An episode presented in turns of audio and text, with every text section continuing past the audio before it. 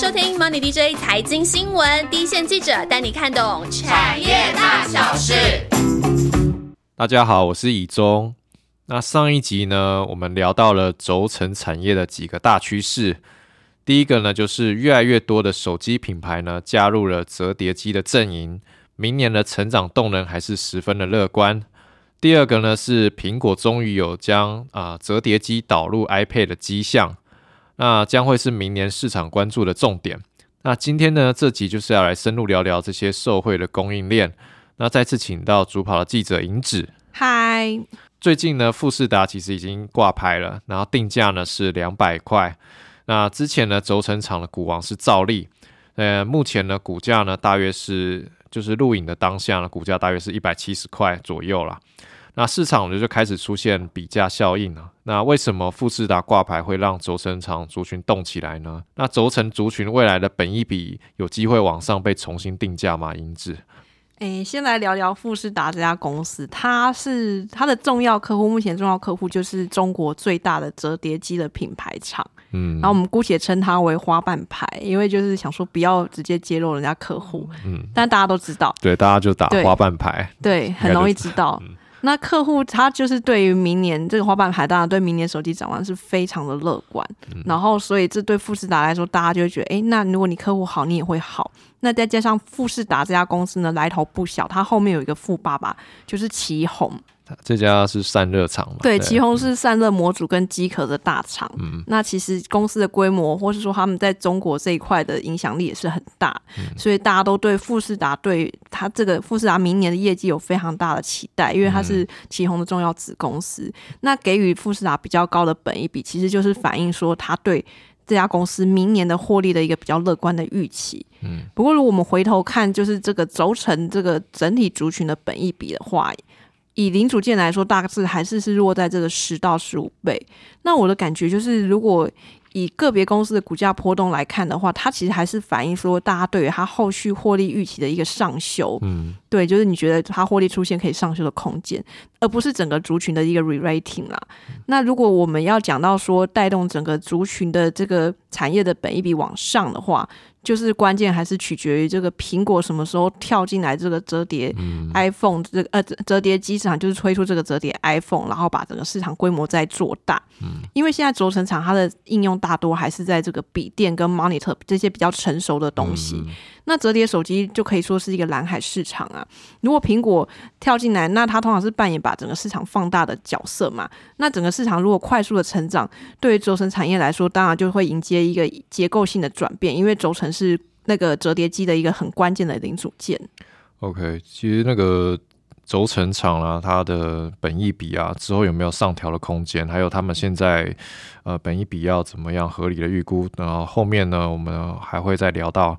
那我们先再回到富士达。那如刚刚提到说它是花瓣牌的主要供应商之一嘛？那它现在刚挂牌，那后面其实呃市场上对它的后面的获利是有一些预期的。那主要也是根据那个。它的主要客户对后面折叠机的一些展望是比较乐观的嘛？那因此要怎么去看它后面的动能？要怎么去观察？呃，富士达它现在根据这个法人的估算哦，就是这个花瓣牌，就是这个用在花瓣牌的这个可劳斯面板装置，也就是折叠机啊，不要讲太复杂，就折叠机的这个轴承大概就占它的营收八成以上。哇，那很，所以所以大家就知道说，反正就是基本上就是看花瓣牌的贡献。那所以。明年它的动能当然就是跟着花瓣牌走。那还有一个比较长期是大家会觉得说，哎，它竟然是旗宏的重要子公司。那旗宏又长期在耕耘中国市场，而且在全球的产业有一定的地位，所以这个可能也会帮助富士达提升在产业的能见度，也许会有别的一些机会进来。你说像，因为刚刚有提到说，应该说上一集有提到说，就是安卓，就是中国品牌还有很多。其他的品牌一直也都加入了嘛？对，尤其是富士达，它也在美国成立了子公司，那他就也直接就说他是想要去争取一些新客户跟新市场嘛。嗯，所以大家也会觉得说，哎，那你会不会现在先是这个花瓣牌，那后面会不会有其他不过短期当然还是看这个占他营收八成的花瓣牌了。那市场现在外面有听到喊它的这个富士达未来的股价很乐观，那这个当然就是去压住这个花瓣牌明年的成长了。可是呢，就是要提醒，就是因为它现在目前客户比较集中，嗯八成对。所以以上市贵公司来说，我们通常会觉得说，哎，你业务可能还是要有一定的分散，不能只单压一个客户，或者说你客户可能只有少数，但是你的应用要再更分散一点。那他现在是有另外一家也是折叠机的客户，我是 N 开头的一个美国厂商，所以的确有在慢慢增加一些新的客户了。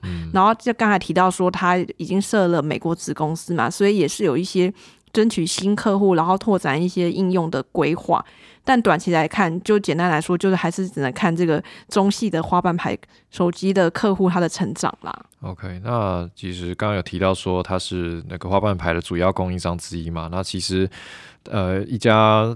量正在成长的品牌商，它不可能只单压一个供应链啊，那就是一定会有是会有另外一个供应链加入。那另外一个厂呢，算是富士达的主要竞争对手，也就是啊之前有提到的兆利，那也是之前的股王啊。那接下来我们来聊这个兆利这家公司后续有什么看点呢？兆利跟富士达大概现在在这个花瓣牌的这个折叠机的 share 大概就是各一半嘛。那兆利它的营收结构是这样，它大概五成的营收是折叠机，那另外一半就是来自它既有的这个 monitor 跟笔电的。对，所以短期来看，因为就像刚刚讲的，monitor 跟笔电也不是什么现在会爆发性成长，所以当然还是比较是关注说，诶，这个折叠机就滑板牌的订单成长。那因为之前富士达跟兆利在跟滑板牌做生意的时候，都有去签一个排他条款。所以他们目前是不能去接其他陆系折叠机的订单哦。哦，也就是说啊，就是除了花瓣牌之外，它其他的折叠机它都不可以接。对，呃，陆系的折叠机是不行的，因为可能就是这家厂商就是在中国。中国呃，中国销售嘛，那这样就会直接打到，所以除非说，哎，排他之后可能到期之后重新怎么样一或者怎么样，但短期是这样。那这个排他条款的意义是去限制说，呃，周志行去接新的客户啦，去限制这一块。可是呢，大家就会想说，哎，可是赵丽在跟花瓣牌合作之前，其实赵丽。本来就是苹果的供应链，供应商，它它是出苹果的笔电啊，跟那个 iMac，就是那个 All in One 那一款桌机的的轴承嘛。所以，既然苹果算是照例的长期的客户，既有的客户，那应该是不受后面这个新客户签这个排他的限制。嗯，所以这里埋下了一个伏笔，就是如果未来苹果真的往折叠产品去发展的话，照例应该是有机会，也有条件可以去争取的。是啊，因为苹果算是他更早的客户嘛，然后苹果都没有跟他签排他了，怎么可能在？对，那我们看兆利，其实我看那个兆利，呃，这几年的获利表现哦，其实感觉是不输龙头厂新日新啊，它正常一年都会有赚到 EPS 大概七六到七块钱。那兆利为什么会获？那兆利为什么它的获利能力是表现的蛮稳定的？嗯，兆利这家公司真的是这几年就是大家越来越关注。它其实蛮妙的地方是，你如果说笔电，它在笔电的轴承规模它不是最大，那在 monitor 它也不是，所以它每个东西都好像是排在老二。然后折叠机呢，它也不是第一个跳进去做的。可是他为什么身为老二却那么厉害？然后这个获利几乎就是跟大厂就是算是平起平坐呢？其实你去看一个获利的绩效，就是获利的一个一个指标，就是它的那个每股营收，嗯，它的表现跟同业比，就是跟这些大厂比，是完全是超越，而且是非常的突出。每股营收要不要跟大家解释一下？哦，就是每股的。股本可以创造的营收，反正就是你运用股本可以创造营收的绩效啦。那他这个表现是优于同业，那就代表说他很会用他手上的钱去赚钱嘛，等于是很会赚管理财的公司。那他这个老二哲学厉害的地方，就是在于刚才有提到嘛，他每个规模可能都不是最大。那因为他也不是说，就是客户一开始就会新产品导入就会找他，那他导入的初期，他也都会遇到一些良率的问题，所以他遇到良率问题的时候，的确当下他的财报出来的结果也都会比较不好看。可是这家公司呢，就是会慢慢慢慢逐步把良率拉上来，它的执行力很好。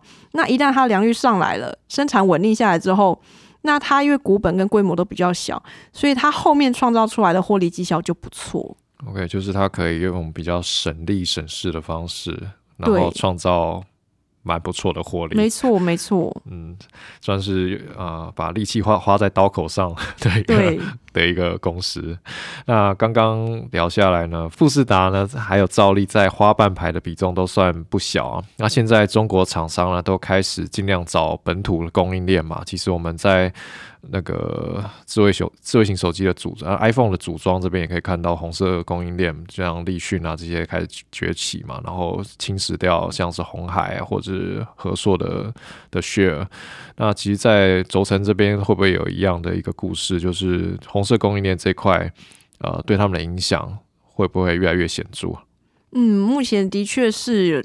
据了解啦，这个花瓣牌是有引进中国的轴承厂，就是科森科技。嗯，那不过目前的量还不是很大，而且听说它是先去切这个量比较小的外折手机。那刚刚提到的这个兆力哦，兆力他并没有去做外折手机，他做的花瓣牌是上下折跟左右折，所以对赵力而言，他没有直接冲突到。那对于富士达而言呢？因为基本上外折这个手机，它基本上几乎就是。呃，算是非常主要供应商，他拿的血额非常大，所以影响也还好，而且整个折叠机的那个呃出货还在持续成长啦。嗯，不过的确就是像你中说的，红色供应链就是在各个产业，包括就是轴承，他们也是非常积极在跨入，所以台厂来说，应对方法就只有就是。只能往更新、更高端、更高门槛的应用去切入啦。这零组件厂没有办法，就是一定只能做这这这个方式。那折叠机它是一个进入障碍比较高的一个一个应用。目前看起来台厂跟入场是还有一段的差距，所以的确台厂在跳折叠机这一块，我觉得还是可以再持续看。目前应该还没有那么快被入场直接威胁到。OK，那其实明年刚呃上一集有提到，就是我们明年的苹果是传出可能要导入折叠的 iPad 那现在看起来，因为呃现在台厂的主要会受惠就是花瓣牌，然后以及潜在的就是苹果嘛。那等苹果如果要导入 iPad 的话，那势必就是会是呃对台厂来说会有一个蛮明显的一个贡献。那供应链会有哪些呢？我们如果用苹果它现在现有的供应链去看或者去找的话，比较有机会的会是台湾的这个轴承的龙头新日新跟美国的大厂安费诺，嗯，因为这两家厂商就是苹果它轴承相关的东西的两大供应商，嗯，所以而且这两家厂商不只是说在笔电，它在苹果的一些其他周边，像我刚才提到就是。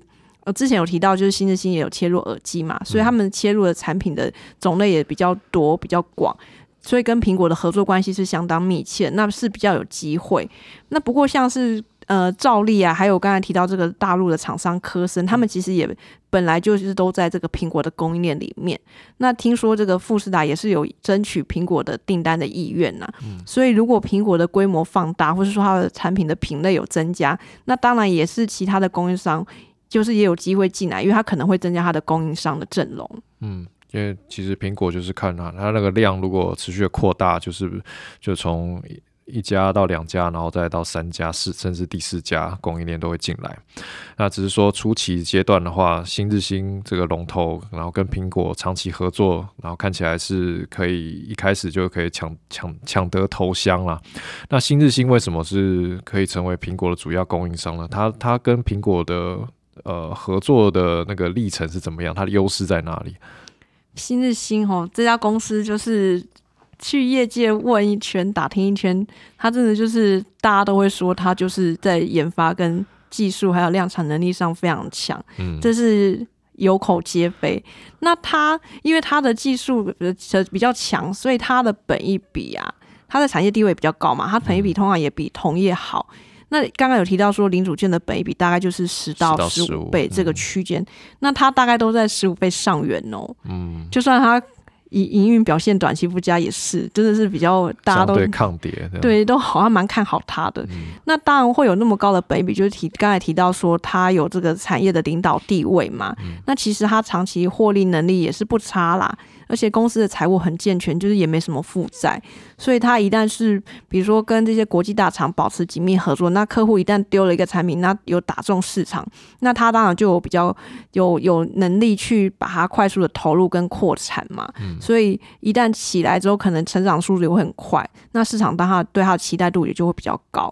那轴承这个东西其实是有一定的进入门槛的，其实就是看你产品的定位。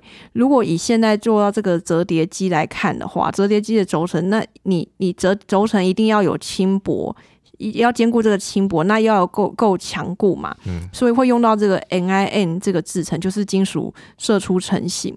那这个金属射出成型呢，简单来说，它就是用金属的粉末配方去调，然后去烧出一些零件。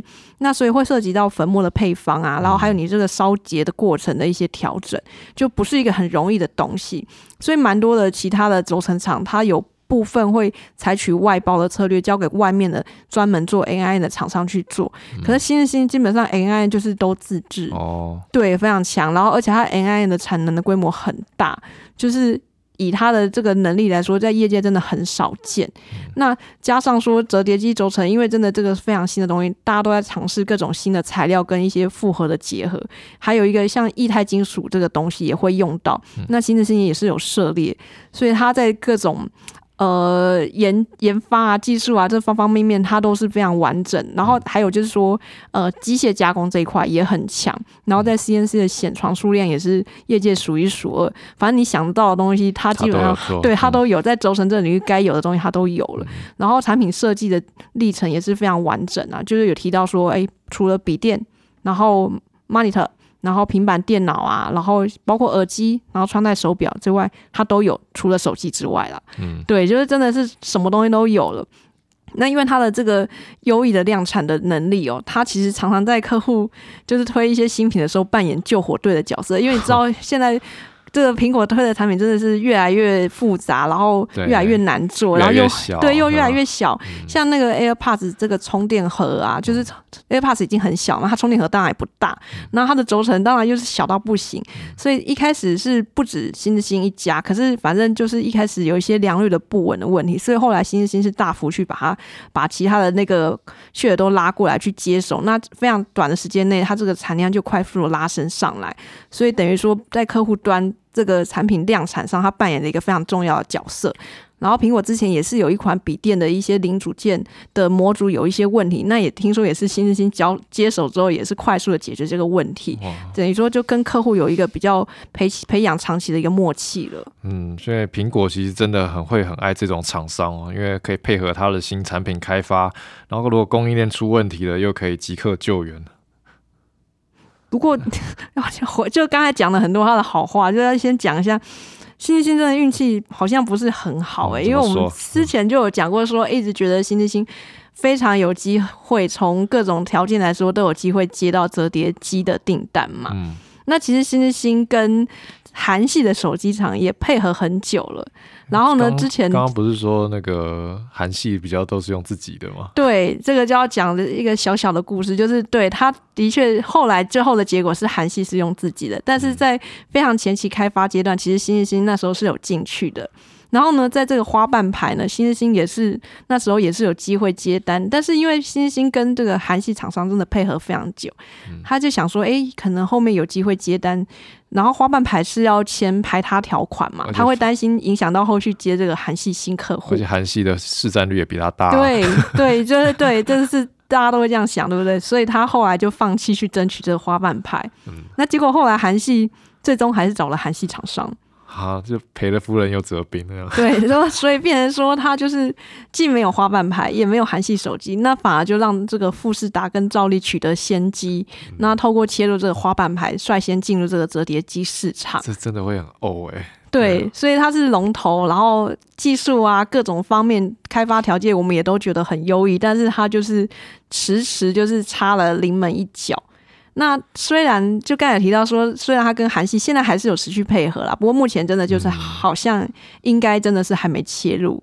那他现在的做法是，因为现在开始其他的中系啊或者其他的折叠机厂商也都跳进来了嘛，所以可能整个市场的规模在扩大，他也是在争积极争取说，哎，有没有其他呃入系厂商或其他厂商这些外溢的订单，就是可能先累积一些时机，你要先拿到嘛，先证明自己可以做。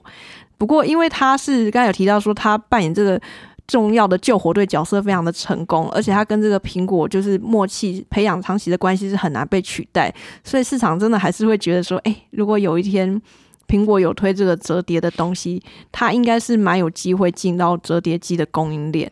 然后除了折叠这个题材，还要讲一下，它其实也有其他的东西也可以看，就是它有做到这个 iPad 的键盘啊，然后 iPad 的触控笔啊，然后还有就是现在可能大家明年会开始关注，就是这个 AR VR 装置相关。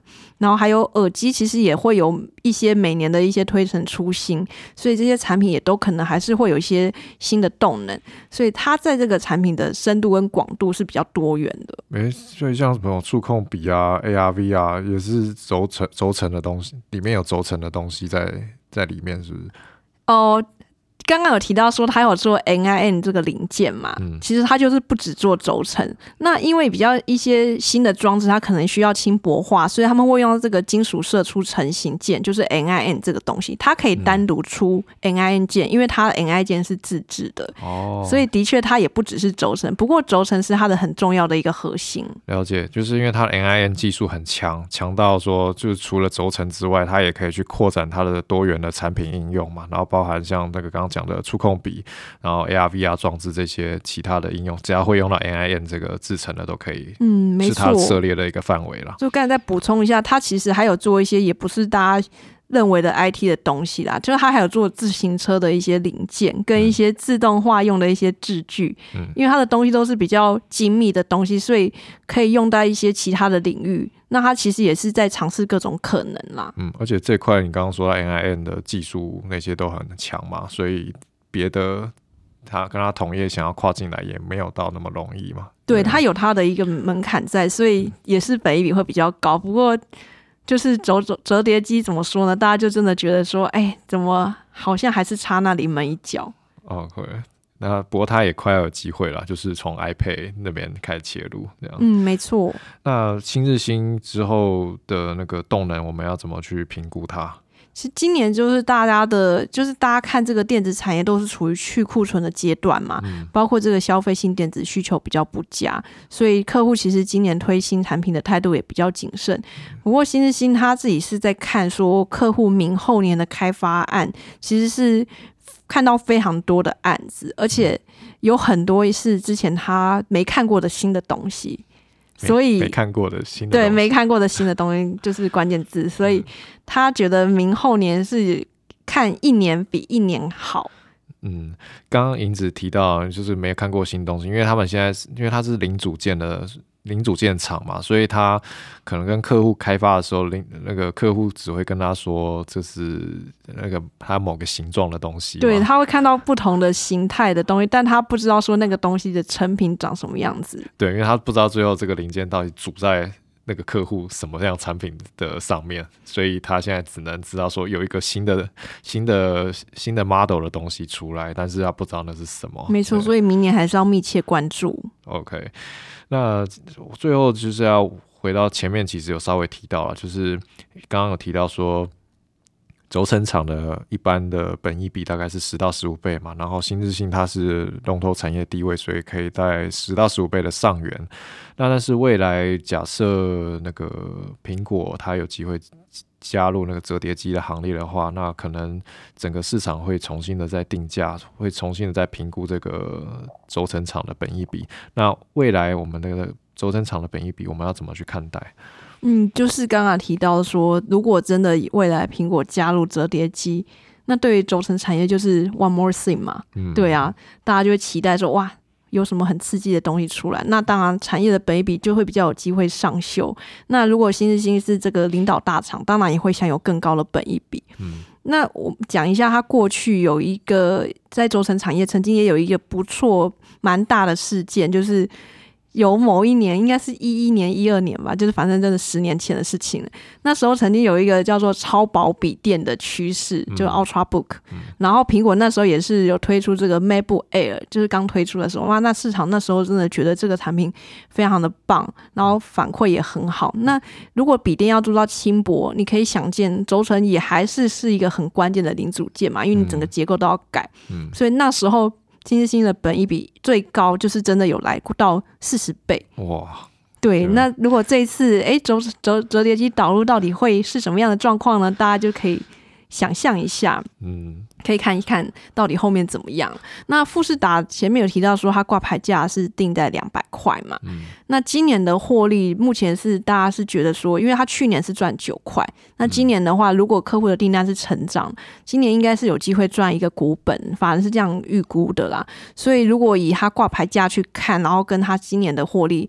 其实这样算的本一比是超过十五倍的，不过目前的这个呃挂牌价其实也是反映说它明年的获利会有比较大的这个爆发性的成长。那所以之前也有市场也在传一些比较积极的目标价，但还是要提醒，就是说因为它的客户跟产品都是比较集中的，所以真的还是很取决它这个客户明年的成长成长性。嗯。银子讲到这个本益比的上修这件事情啊，就让我想到 AI 伺服器啊。其实那些 ODN 大厂啊，他们之前的本益比也就是了不起，就十倍出头。然后最多也就是十五倍，然后但是因为 AI 伺服器的关系，所以他们前阵子不是疯涨嘛，然后本一比最高可以到达达到二十五倍，那也就是几乎就是上了一个台阶了嘛。那其实呃，在一个产业呃新新的产品出来，然后他准备要。呃，爆发呃，进入成长爆发期阶段的时候，市场都会对这个族群啊，应该说主要受惠的族群呢，它会有一个重新定价的一个模模式出现了。那现在轴承厂呢，其实就是在期待，呃，如果苹果导入折叠机之后，然后折叠机之后有可能成为未来呃逐渐迈向普及化的一个重要的一个产品的一个象征的话，那。这个主要的受惠厂之一的那个轴承族群呢，它的未来的本益比呢，就是真的很有可能会突破它的历史区间。那这也是未来可以再去关注的。那这集呢，银直帮我们梳理了轴承的重重点的厂商啊。那富士达挂牌呢，虽然带起的比价效应呢，不过呢，整体的轴承的本益比是否能够再上一个台阶，还是需要看苹果的导入情况。那花瓣牌目前占富士达营收比重还是比较高的。那未来花瓣牌呢折叠机数字是否能够如期的开出呢？还是需要留意。那兆利呢，同样是花瓣牌主要的供应商之一。那未来它的老二哲学能够是否能够在折叠机的应用持续发光发热呢？就值得期待。那龙头厂商新日新呢，是苹果长期的合作伙伴，市场也期待它将成为苹果首先导入折叠、首先导入折折叠机的主要受惠厂商之一哦。那能否带动族群本一笔往上，将是明年关注的重点。那这集呢节目呢，希望对大家有帮助。那我们就下周见喽，拜拜。